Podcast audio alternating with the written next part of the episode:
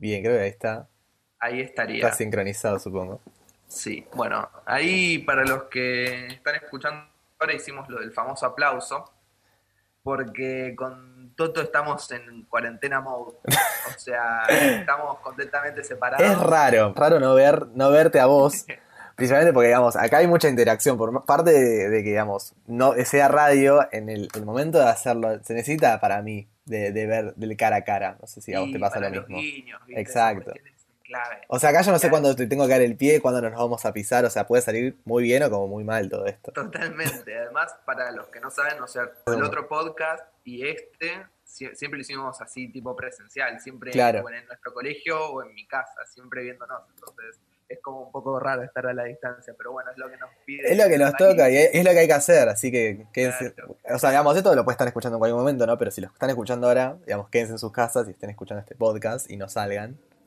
Sí, y bueno, les hacemos un favor a ustedes también, ¿no? Eh, O sea, les alivianamos esta, esta cuarentena horrible que parece que se va a estirar. ¿no? ¿Para vos se va a estirar? Y sí, Ay, no, yo ya no aguanto más ya.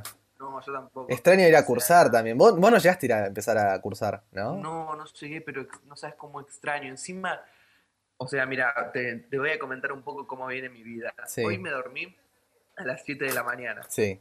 ¿Siete de la mañana? o sea, Muy, muy, muy horrible. O sea, te decía hace un rato, eh, Sí. eh, o sea, estoy almorzando ahora. Bueno, nada. Em, o sea, los horarios recambiados. O sea, ¿o no? Sí, pero porque soy un, un desempleado en su máxima expresión, digamos, entre que Claro, medio que no tengo na- nada para escribir sí, y la, de la facultad tampoco es que me mandan cosas, claro. todo el día haciendo nada. Así que lo, lo único laboral barra... ¿Cómo, cómo es un día tuyo de cuarentena? Tipo, de los. Uf, tipo- a ver. Eh, Para miro resumir. Una serie que Bien. enganché hermosamente. De hecho, me quedé hasta Sí. las 7 de la mañana para terminar la, la- la- A ese nivel de fan. Pero tan buena es. es buenísima, es hermosa. Este, además tiene un tinte periodístico, tiene, o sea, Mira. que obviamente no, la, la trama principal no es el periodismo, pero tiene No, ciertas cuestiones y me engancha mucho por ese lado, pero estaba buenísima. Después estoy leyendo muchos cómics. Antes de, de la cuarentena me compré tres de Deadpool, personaje de la Marvel, Sí. y, y, te lo juro, el día antes de que se dicte la, la cuarentena obligatoria me compré por internet dos cómics eh, que se llaman Snot Girl. Y yo, Sí. y yo estaba puteando diciendo, no. No van a llegar el nunca. año que viene, nadie ¿Pero ahora las compraste acá o las habías comprado afuera? No, acá, acá, acá, Ah, en bien. Argentina. Bien. Y el otro día me medio que me puso una alarma vista a las 11 Sí. para decir, bueno, vamos a camuflar un poco que estoy a ver, a ver, me había dormido a las 6 de la mañana. Y dije, bueno, me voy a poner una alarma a las 10 y media, tranqui. Sí. Y me despierto a esa hora por la alarma, obviamente, si no. Claro, si no, no, no seguís de largo. Me encuentro con un mail de, de los que me iban a. O sea, yo me lo compré en una comiquería. Sí. y Se ve que tienen un convenio con una distribuidora. Sí. Y me llegó el mail de ahí. O sea. Que te avisaban que te iban a entrar el cómic. Claro, el pedido hoy. Estando en cuarentena, un golazo. Estando en cuarentena. Pobre tipo que le hizo venir hasta acá. No, Andás a ver con, cuán- con cuánto coronavirus habrá contagiado en el camino. No, sí, después el, el paquete, mi mamá agarró el CIF, lo roció. Lisofor ahí, tipo de alcohol Sí, 70%. total. Y después nada, eso. Consumiendo mucho YouTube, muchos gameplays. Bien. El tuyo. Yo, ah, yo, yo por suerte, o sea, digamos, tengo clase, tengo clase virtual, raro, al principio es raro. Así que, digamos, casi todos los días me levanto de- como si fuera a ir a cursar, pero nada, me voy a mi escritorio. Ahí me conecto para la clase. Hay una clase está buenísima porque, digamos, lo simulan bastante bien, tipo la que es una clase presencial. Hay otra que no, tipo, nada, hacen lo que pueden. Obviamente, a, a- a los profesores hay que entenderlos y ver cómo se adaptan a esta transición entre lo que es la educación presencial con la distancia, ¿no? O sea, les tengo, hay que tenerles paciencia. ¿Son profesores grandes los tuyos?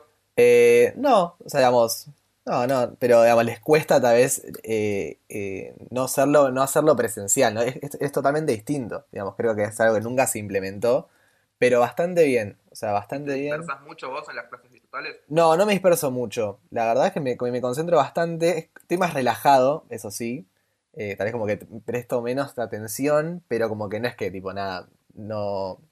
Tipo, estoy papando moscas, digamos. Me, Claro. con- me concentro. Uy, qué frase de viejo, ¿no? Tipo, papando Sí, total. Pero nada, nada, bueno, queda. Pero nada, eso. Después tengo una rutina de- con mi hermano de ping-pong. Tipo, en- Ajá. como que innovamos una mini cancha con, nada, con una mesa, del- con la mesa del living. Así que, más que una, muy, muy, muy humilde, pero por lo menos así nos entretenemos y, y como que finjo un poco de hacer actividad física. O sea, no, no cuenta ping-pong como actividad física. Eh, es un deporte olímpico. Es un deporte olímpico, pero bueno, digamos, tampoco, tampoco mentirme y decir que estuve como, nada, cinco partidas ping-pong y como que hice algo, ¿no? O sea, me entretengo un montón, me cago de risa, pero no es que tipo hago, no sé, abdominales o flexiones. No, nada. no, eso. Pero hay mucho que le pegó esa, eh, tipo, la cuarentena fitness. Me gustó ese término que leí en Twitter. Hay mucho que, mucha gente le pegó eso, digamos. Le pegó estar en la Sí. cuarentena y hacer actividad física. Como, Es que debería hacerlo, entre comillas, correcto. ¿sí? Mantener el cuerpo de cierta forma porque estar todo No, el día pero- en casa pero- sin hacer nada. pero hacer abdominales. Sin hacer nada. Al punto de hacer abdominales, flexiones. ¿Sí? O sea, yo, yo siento que estoy comiendo un montón. Estar encerrado. El otro día veía uno en Twitter que estaba en el balcón con una bici, con una bici fija, ¿viste? Ay, que estaba con el casco ese video. y que estaba con el casco, sí. Y, y la gente decía, pero, ¿y este qué onda? O sea, si, no va a chocar, no se va a caer. Y medio que le debe haber pegado por ese lado, no sé. O también estoy viendo muchas historias en Instagram de gente de sus balcones Sí. que dan a un a- otro lugar y ven gente corriendo en círculo. O sea, llegamos a ese punto en la, que, la cual la gente corre en círculos con tal de hacer algo. Sí. Pero como te dije, creo que es, es lo que se debería hacer, qué sé yo. Yo no lo hago porque me da mucho, mucho pudor, ¿viste? ¿Pudor? Que me enganchen así. un- Ay, te estoy filmando de película. Nah, bueno, pero para mí no sé. No sé si tan a ese extremo. O sea, sí un poquito, tal vez. Yo intenté ponerme algún video, no sé, para hacer eh, abdominal, algo, algo, pero digo, no. Qué paja. O sea, después me voy a, me voy a arrepentir. Claro, o sea, hay que aprovechar este momento para nada, relajar. Yo, yo mientras estudio, pero bueno, es lo que toca, digamos. Pero bueno. Ojalá pudiera estudiar yo también. Si me mandaran cosas. Si te mandaran. Pero pará, no te- ah, yo tengo un amigo que estudia ahí también en sociales y le mandaron como textos no obligatorios y los está leyendo. ¿A vos no te pasó eso o no? No, yo me anoté en tres materias. Sí. En PCPC, que es Principales Corrientes del Pensamiento Contemporáneo, Sí. Derecho y Semiótica. Solo me mandaron un mail Sí. Eh, el me mandó un mail solo el profesor de semiótica diciendo, bueno, vayan entrando al- a la página de la cátedra para ir familiar- familiarizándose con los textos, Sí. pero nada, nada más. Nada más. otras materias, ni mu, no sé, entonces estoy medio que medio diciendo, uh, qué ganas de ir a la facultad, no sé qué, pero ya veo que, no estoy dentro de tres meses, ojalá, dentro de parciales, y digo, no, ganas de volver a la escuela. Obvio, pasa eso, tenés ese, ese, ese sentimiento tipo, como que esa doble contradicción, esa contradicción en decir, bueno, por un lado tengo un montón de tiempo, después te vas a arrepentir después de no, no haberlo tenido Sí, y tratar de aprovecharlo ahora al máximo, pero qué sé yo. Pero es que extraño también esa, entre comillas, liturgia que es ir a cursar, ¿no? Sí. Porque yo ponele. Me gustó esa palabra, liturgia, mirá qué buena. A mí me pasa a buscar una amiga, Sí. Vamos por toda una calle, pasamos a buscar a otra, ahí, ahí nos tomamos el subte, y es, y es como, bueno, mm, o sea, es charlar ahí en el subte. todo un es- ritual. que es, es el Es más una- sí. zaparrastroso de todos, Sí. más pegadísimo a la, a la gente. Una vez, una vez había quedado medio con el brazo colgando, con el brazo derecho, ¿viste? Colgando. ¿Colgando? Y ¿Cómo no me quedó otra que abrazar a un tipo que tenía ahí. Mentira. Era estar.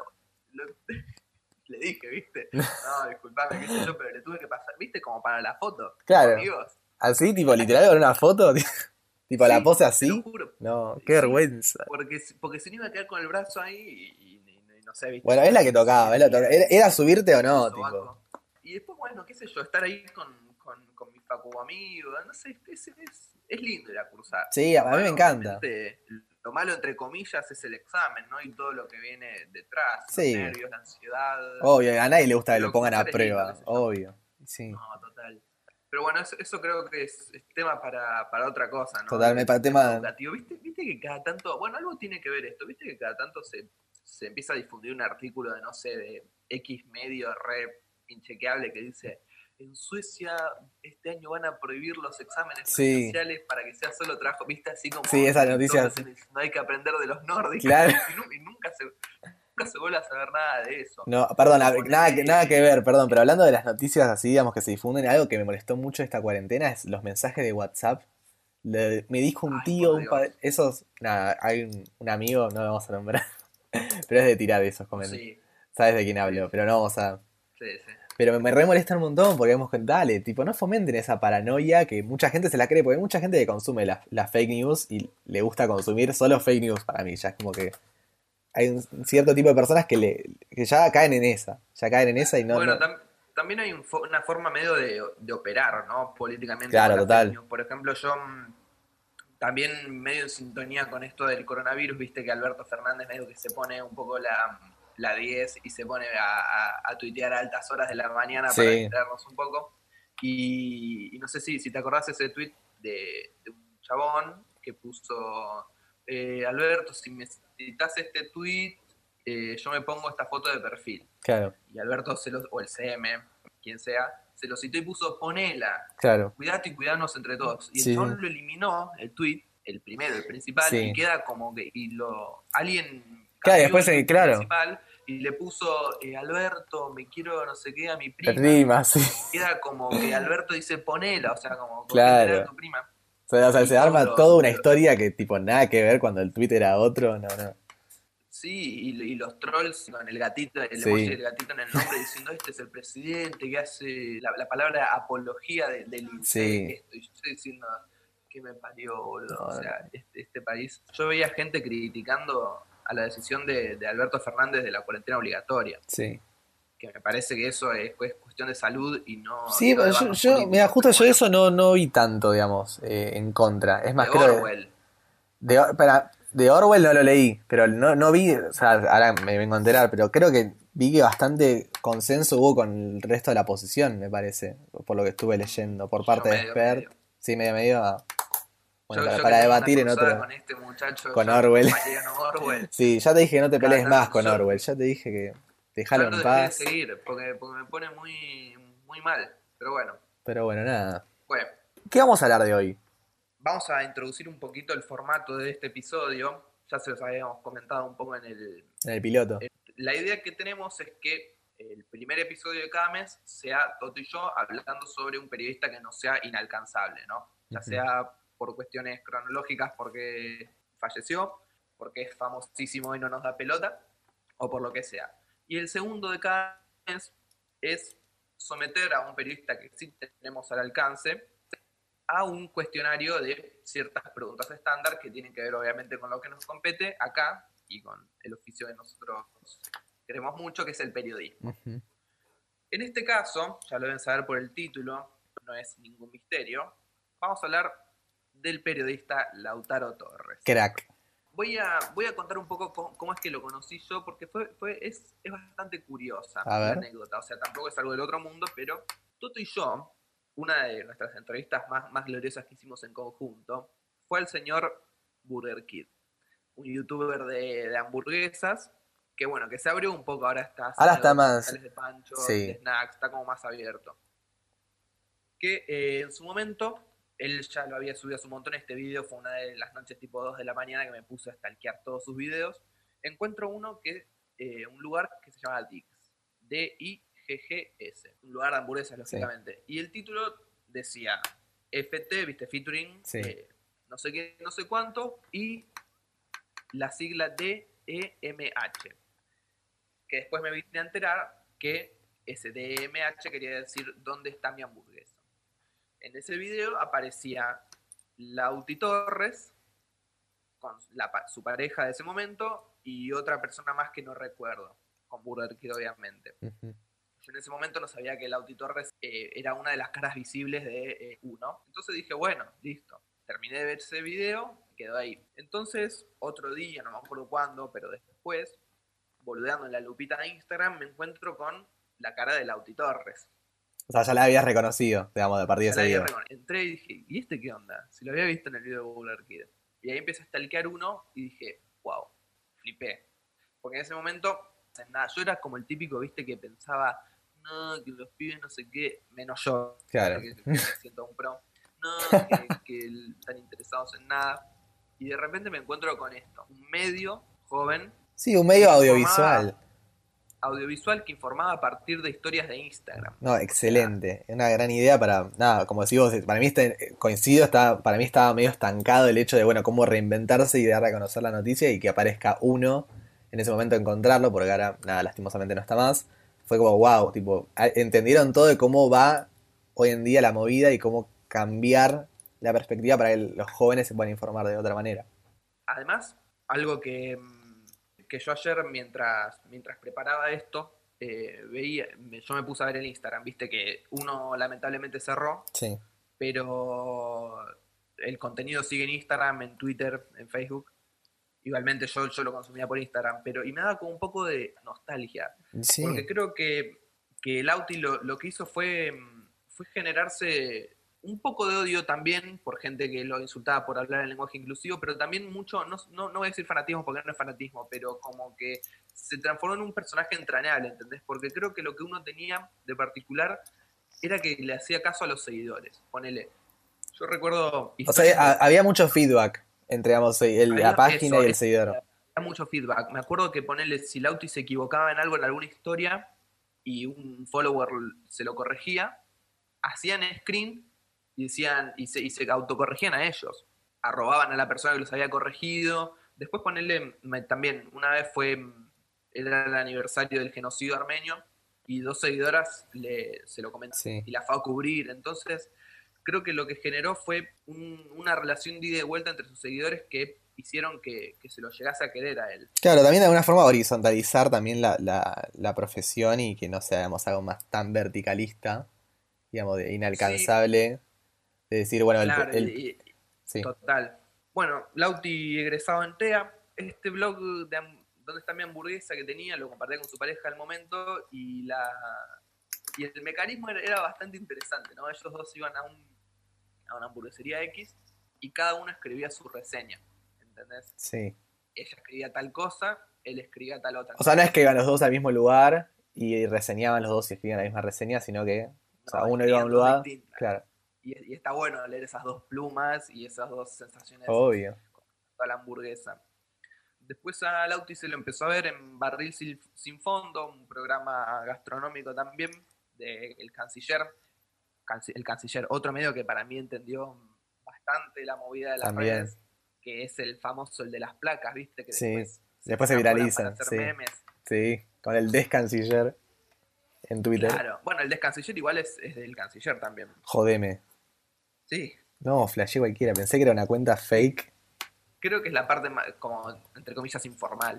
Mira, Bueno, en, en este programa Barril Sin Fondo, él en un minuto iba a distintos lugares, hamburgueserías también, pero también, por ejemplo, ese lugar de, de comida oriental que se llama Koi, que le tengo muchas ganas. ¿Nunca Y- fuiste? y- no, nunca fui vos, ¿sí? No, ¿eh? No, no, no, no, no, no, no fui, porque no me llama tampoco la atención ir a, a ese lugar de comida. A ese tipo de comida no me llama. Mm, vos sabés que sí, y mientras como arroz te digo que yo tampoco siempre fui, yo, a ver, digo, cada tanto hemos comido comida china acá con mi familia, pero ¿Pero Koi es comida china, sí? que o- es oriental. Es oriental, por Tampoco eso. me, me, entre comillas, arriesgaría a decir china, japonesa, Claro. coreana, vietnamita, no sé. Digamos oriental para no. Para no afectar. Minoría, claro, a una minoría que tal vez no queremos bardo. Después de el Canciller Live y de Barril Sin Fondo, lo que viene es uno, que ya lo estuvimos comentando, en el cual, bueno, como dijimos, a partir de historias de Instagram y de decorarlas de una manera que nunca vi, informaban a la gente, precisamente la gente joven, y también tenían algunos juegos tipo el GD20, que para mí era fantástico, en el que se Sí. contactaban con ar- argentinos o latinoamericanos que vivían en países tipo Australia, eh, Italia, etcétera, para que nos contaran un poco de la vida allá, cómo se vive eh, económicamente, socialmente, etcétera. Y el Noti 1, que era, no me acuerdo si era todos los viernes, Era todos los pero viernes. era como una trivia donde eh, hacían encuestas sobre qué era lo que había pasado En la semana, con sí. respecto a Argentina o al mundo.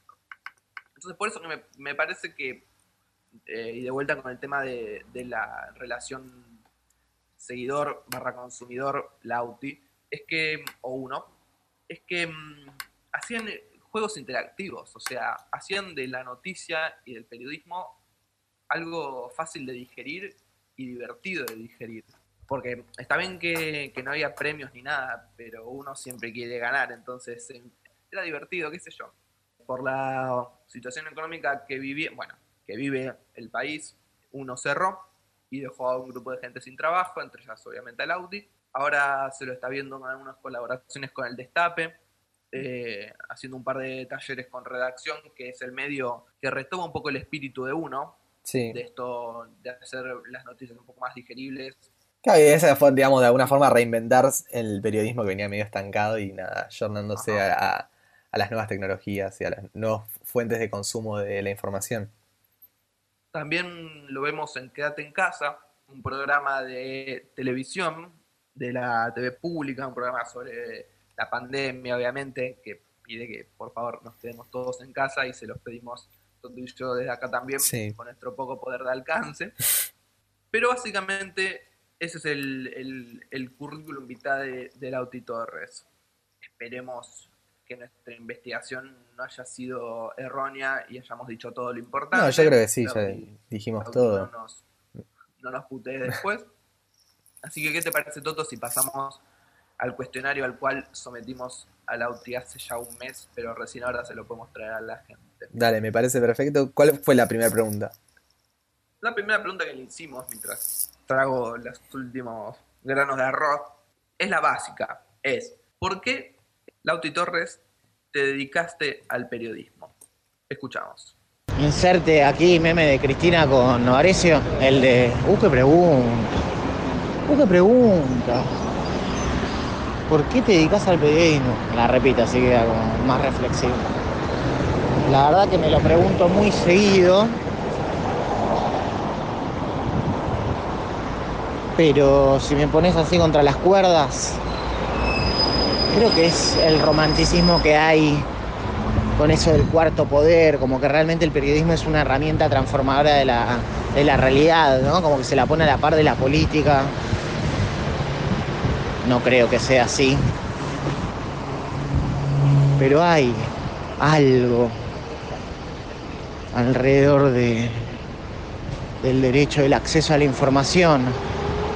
Cuando hay tanta desinformación adrede, que es lo que me interesa del periodismo. Creo que por eso me dedico. Bueno, Bueno, bien. bastante clarito, ¿no?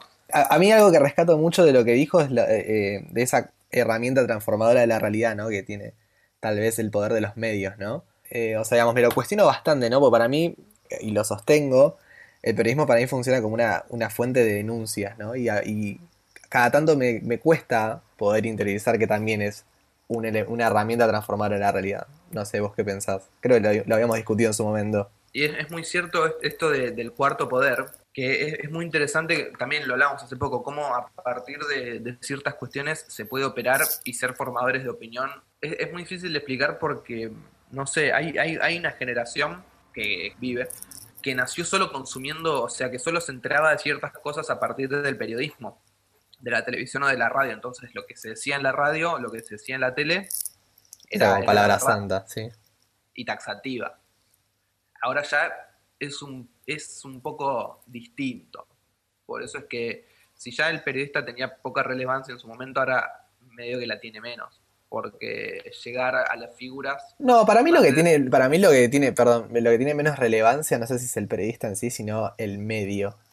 Me parece que va, va en, en mi, en mi criterio, porque tal vez el periodista, digamos, lo que está lo que tiene menos relevancia es, no sé, el diario, pero el periodista a través de, no sé, de las redes sociales sí tiene mucha influencia.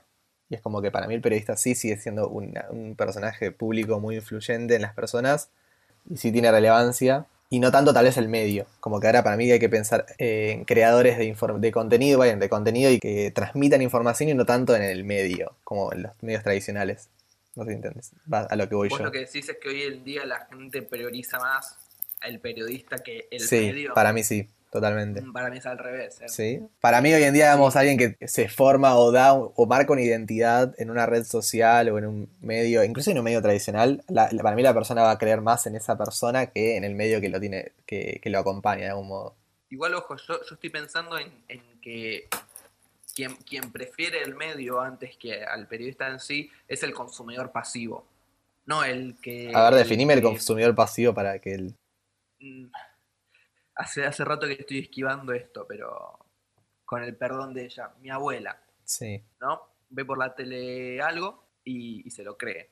Claro. No va a investigar si es realidad, si es mentira, si la fuente Claro, no se lo cuestiona.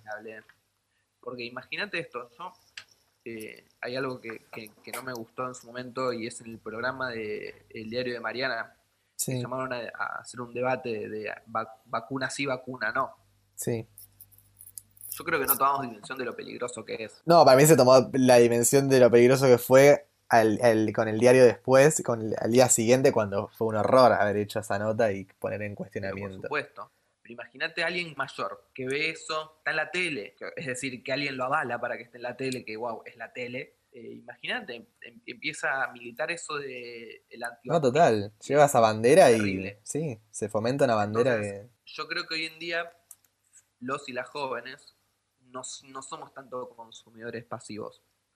Somos más de ir a chequear qué onda, si es verdad, si la cuenta es, es falsa, es verdadera.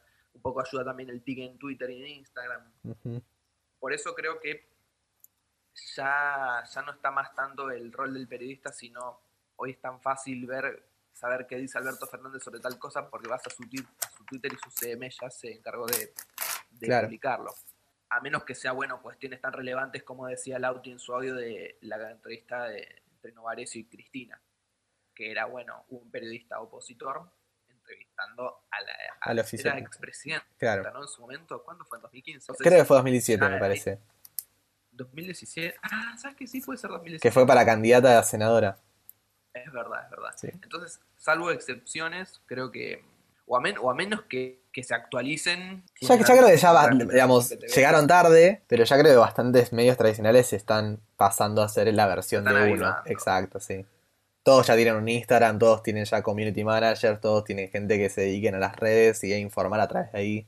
La, la segunda pregunta que le hicimos a Lauti tiene un poco que ver con esta, esta cuestión de si, de si el periodismo es un oficio, es una profesión o lo que sea.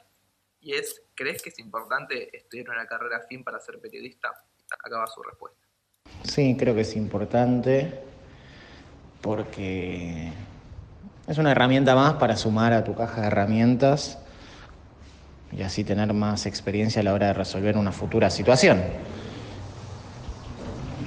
Con respecto a estudiar, si estudiar periodismo o no, bueno, es un oficio, no hace falta institucionalizarlo, ya está institucionalizado, ya hay escuelas donde se puede estudiar. No está mal, eh, siempre está bueno en las relaciones interpersonales, por lo tanto pasar por una facultad te da eso, que es fundamental para el periodismo, ¿no? El trato entre personas. Pero bueno, si se complementa con otra carrera, está bueno. Más que bueno. Bueno, bien, fue bastante claro. Bueno, en cierta forma yo mm, discrepo, será porque no, porque no estudio periodismo. Em, Para los que te dicen que Pero- comunicación social es periodismo, acá.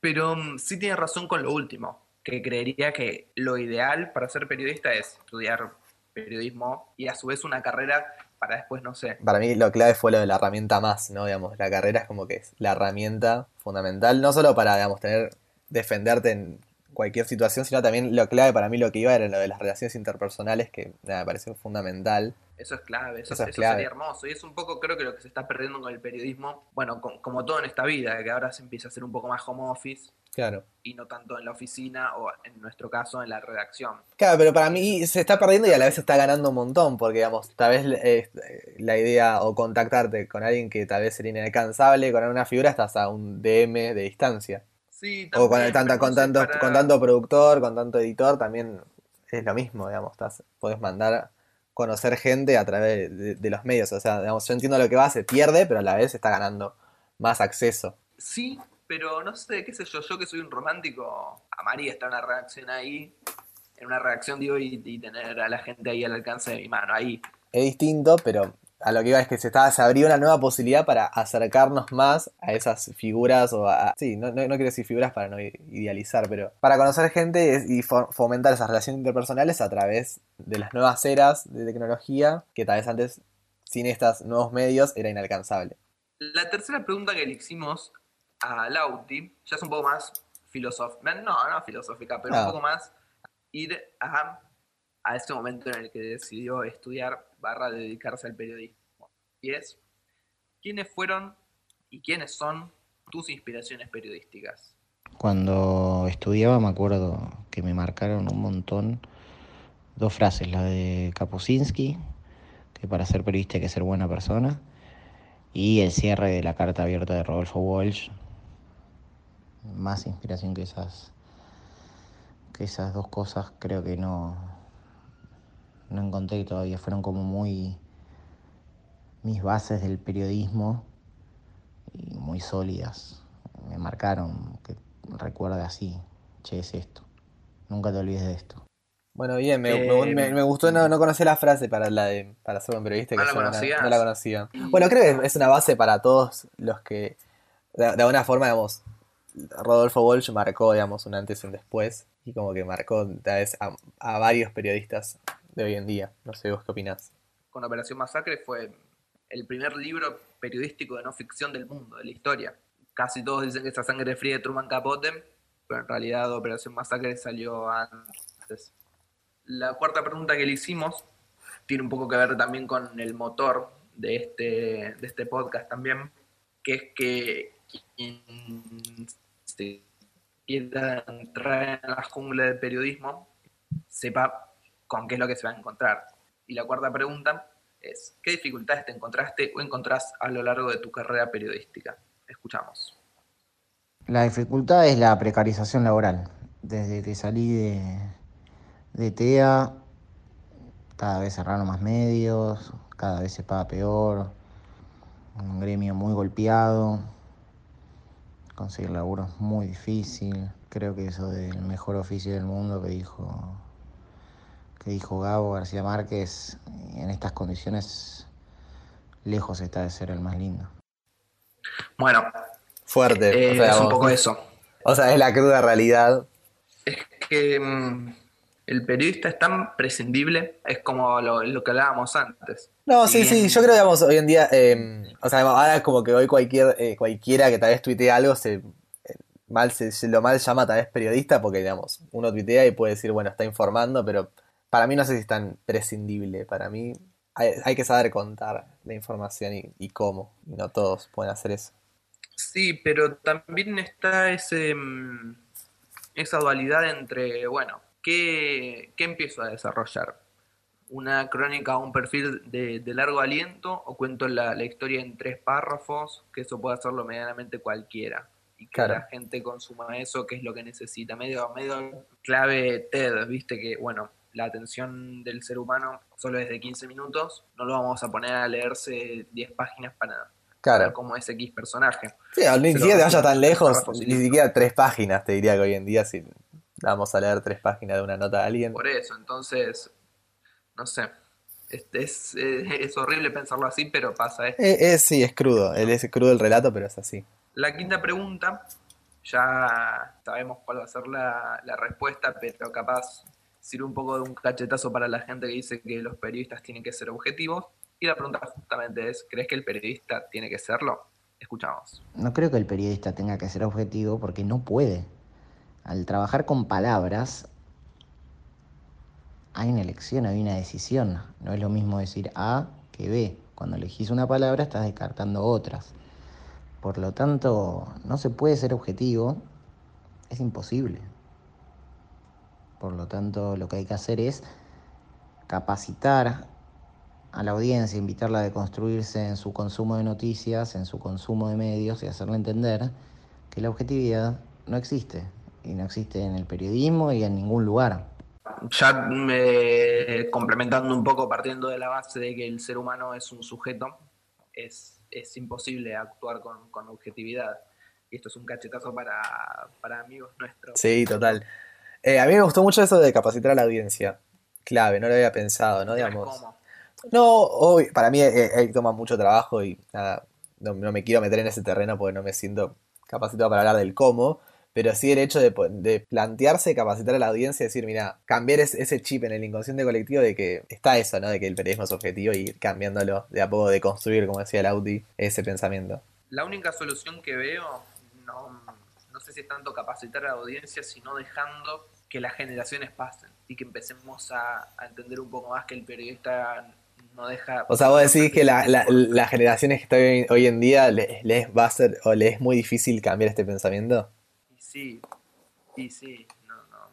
Sí, pero ahí es Que, bueno, como... uno dice, no, este periodista es poco objetivo, no sé qué. A ver, como decía yo antes, si, si fuera un resaltador, está bien, te puedo hablar con objetividad porque siendo resaltador no siento, no puedo hablar, no puedo escuchar.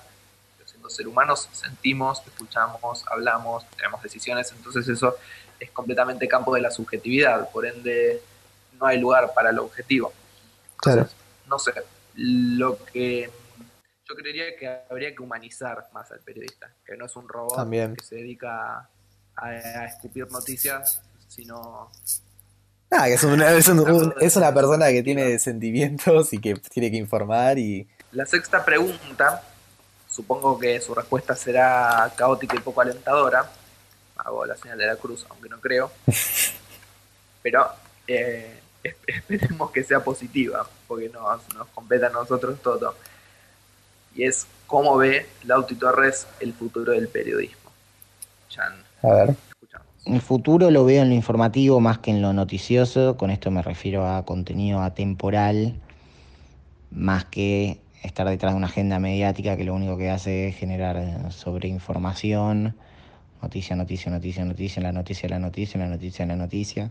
Una sobreinformación que favorece la desinformación. Creo que ahí va a estar el futuro de los medios, en un contenido más de, de utilidad atemporal donde pueda acudir la usuaria y también eso, ¿no? La, que va a ser un pilar, la audiencia, construcciones de audiencia, comunidad, que laburen en conjunto con el medio, por y para, y no solo el medio hablando, esa conversación unilateral de medio tradicional. Creo que es fundamental construir para y por. Clave lo del contenido temporal. Eso, eso iba a referirme, la utilidad temporal de- del contenido, ¿no? Y creo que se está viendo hoy en día, me parece, con los podcasts, me parece, digamos. Sí, y llevándolo a su campo, o sea, o digamos, a justamente su currículum vitae, Mm. en las historias destacadas de uno, bueno, tenemos acá una historia que dice tartamudes.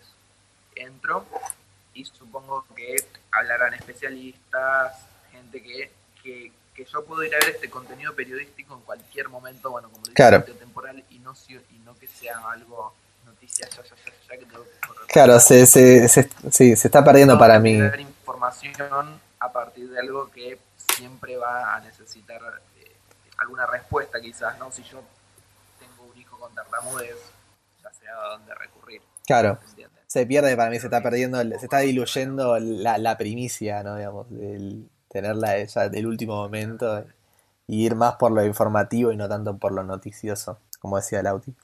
La séptima pregunta ya es un poco más, bueno, ya era bastante personal, pero esto tiene que ver más un poco con, digamos, el nombre del programa, y es, ¿cuál cree que fue su mejor nota o trabajo? Mi mejor nota, ¿a quién le importa?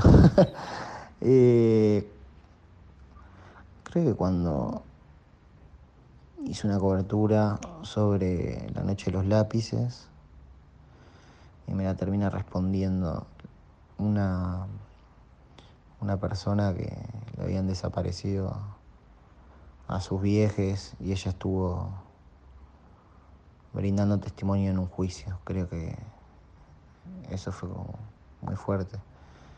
Que alguien se tomara el laburo de felicitarte cuando la otra persona pasó por algo tan duro es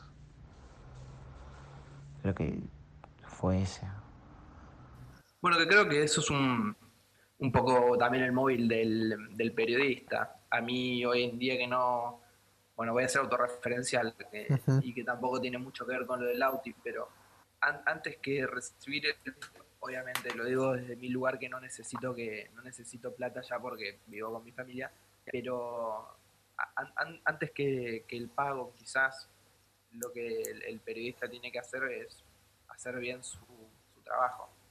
Total. Entonces, recibir un feedback bueno de la gente que lo consume, que consume el- lo, lo que vos hiciste, es de lo más gratificante, digamos. Y es lo que queda, ¿no? Digamos, porque el- pasó al Auti. no me quiero poner nada en hippie conozde, pero digamos, no quiero tirar la de la plata y viene, pero creo que lo que queda realmente es la, eh, la devolución, ese feedback y es lo que más, lo que más va a importar. Hay algo que, que yo no diciendo, que, perdón, que disiento un poco con lo que él decía al principio, medio jodiendo, que es a quién le importa, y que para mí sí importa ver, ver hacer una retrospectiva y ver el trabajo que a uno le gustó y ver, seleccionar algo que es puntual, que decir, che, me, copo esto, porque para mí como que de alguna manera marca ¿no? la identidad de uno. Pero es como que, digamos, si eh, seleccionan un, un trabajo y decir, che, esto, la verdad, quedé muy contento por X motivos, como que de alguna manera te marca y decir, bueno, para este lado quiero encarar y para este, este va a ser mi perfil y voy por este lado. Sí, igual, igual no, no sé, yo creo que voy, voy más por su línea, porque él, él después, o sea, empezamos a hablar un poquito y me comentaba decía, no te olvides que el periodismo no, no, no le importa a nadie, solo a, a, los periodistas, decía él. Claro. Y, y, la realidad es que es posta. Los periodistas no. O sea, es lo mismo que decíamos antes. Somos prescindibles, ¿se entiende? Porque nosotros, en su bueno, nosotros, en su momento el periodista era el nexo entre lo que pasaba y la audiencia. Pero una vez que la audiencia puede llegar a lo que pasa o a la persona en cuestión, ya empieza a resquebrajarse la figura del periodista y a decir, bueno, ¿para qué me sirve si yo mismo puedo conseguir esta información? Claro. ¿Se entiende? Entonces creo, creo que por ese lado. Hoy en día, si quiero, como decíamos antes, si quiero saber qué dice el presidente sobre tal cosa, vas, lo buscas y Dice No es necesario que yo vaya a ver la entrevista que le hizo Dante Conti y ahí felicitar a Dante Conti por hacerle esa pregunta. Creo que a eso va, va, va lo que quiere decir. La, la octava, y ya estamos entrando en las últimas, es ¿qué fue lo que más le sorprendió entrevistando o investigando? Oímos. Esta la uno con la, anterior porque me sorprendió porque esa nota la, la diseñé para Instagram Stories y me respondió una persona adulta en Instagram que no suele ser mayoría y, me sorprendió un montón porque se tomó el laburo de contestar, como decía en la respuesta anterior, y fue en una plataforma realmente donde no abundan las personas mayores a 50 años. Por lo tanto, eso fue lo que más me, me, sorprendió. Todo muy emocional, ¿no? Igual estas dos respuestas. La idea era esa, justamente, que fuera un toque emocional. Mm, te juro que no esperaba la, digamos, esa respuesta que dio, pero la idea era que sí fuera, fuera digamos, un toque emocional. No, obvio, no, no, no, la verdad, eh, muy groso lo que cuenta, digamos, nada. No, yo mucho más para agregar a esto yo no tengo. No, no, sí quizás... Porque es muy conciso, digamos. Claro, sí es verdad lo que él dice, y lo charlábamos antes también, que no abunda gente grande en Instagram y menos que consuma medios eh, de pendejos, entre comillas, ¿no? Eh, porque es como decir, como está, te consumen tele, consumen radio, bueno, menos radio, pero pero digamos, la única fuente es la tele y, debe haber lo que le sorprendió al audio justamente es esto, que una señora mayor se tome el trabajo de, de, validar el trabajo que hace justamente el audio. ¿Algo para agregar antes de pasar? no, no, no, no, por eso lo que yo decíamos, nada, muy conciso y eh, gran testimonio de que, de que él quedaba. Vamos a aclarar una cosa antes de decir esto. Nosotros, yo le hice estas, estas preguntas el lunes que fue 20 de enero, o sea, hace dos meses ya. Y sé, porque nos seguimos en Instagram, en Twitter, sé lo que está haciendo, que quedó medio atemporal esta pregunta. Ya igualmente todo lo que está haciendo lo comentamos antes. Pero bueno, siempre vale, vale la pena Obvio. qué es lo que pensaba el Auto y Torres hace dos meses y compararlo con como lo tenemos ahora, que dos meses no es mucho, pero lo que estuvo haciendo sí es mucho, digamos, ahora está en la tele. Es grosso. Te escuchamos. No me gusta proyectar mucho porque después nada, viste, viene el soplo de la vida y cambio de planes. sí me gustaría tener un canal de YouTube, pero no estoy capacitado como para hacer videos copados, así que me falta mucho. Eso sería un proyecto, ¿no? Futuro, abrir mi canal de YouTube. Pero es más próximo y el más urgente conseguir laburo, así que eso es lo que me tiene más ocupado. No, Sabemos que no fue el canal de YouTube, pero... No, sí, pero obvio, y re bien. No, igual lo que voy a decir es que espero con ansias el canal de YouTube. Tiene mucho potencial para o el contenido. No sé, no- no- acá ambos te animamos a que lo hagas, Lauti, o sea... Ahora la, la décima y la última, con Toto la planificamos para que a lo largo de los capítulos no sea tan denso el cuestionario y sea un poco más personal.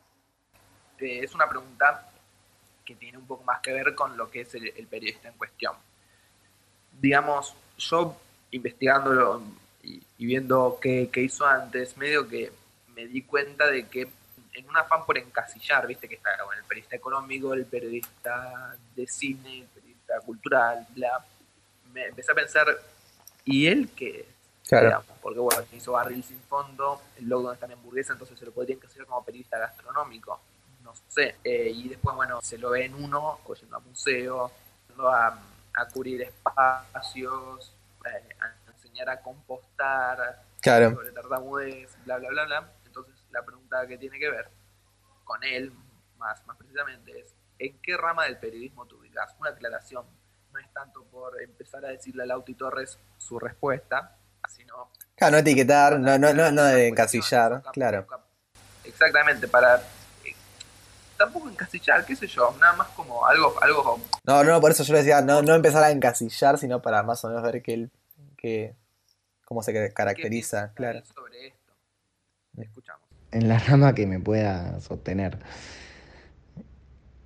Creo que cuando salí al mundo del periodismo encontré esa rama de periodismo digital, 2.0, de social media, de producto, de, de audiencias y casi sin, sin buscarlo te diría. Me empecé a aferrar y ahora bueno, construyendo el nicho, porque me empecé a interesar mucho, me estoy formando.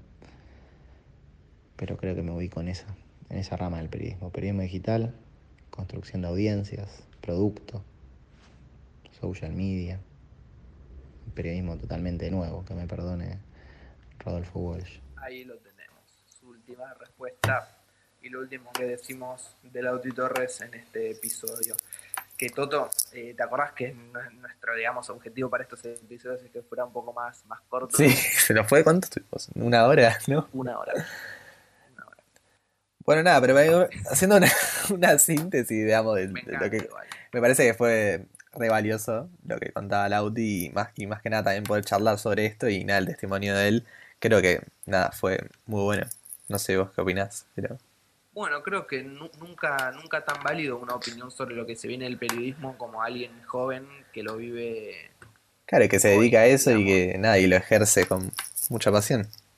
y que lo va a seguir viviendo, digamos, porque Total. Es, un, es un pibe que tiene menos, menos de, de- de 30 años, entonces da, da para largo en el periodismo.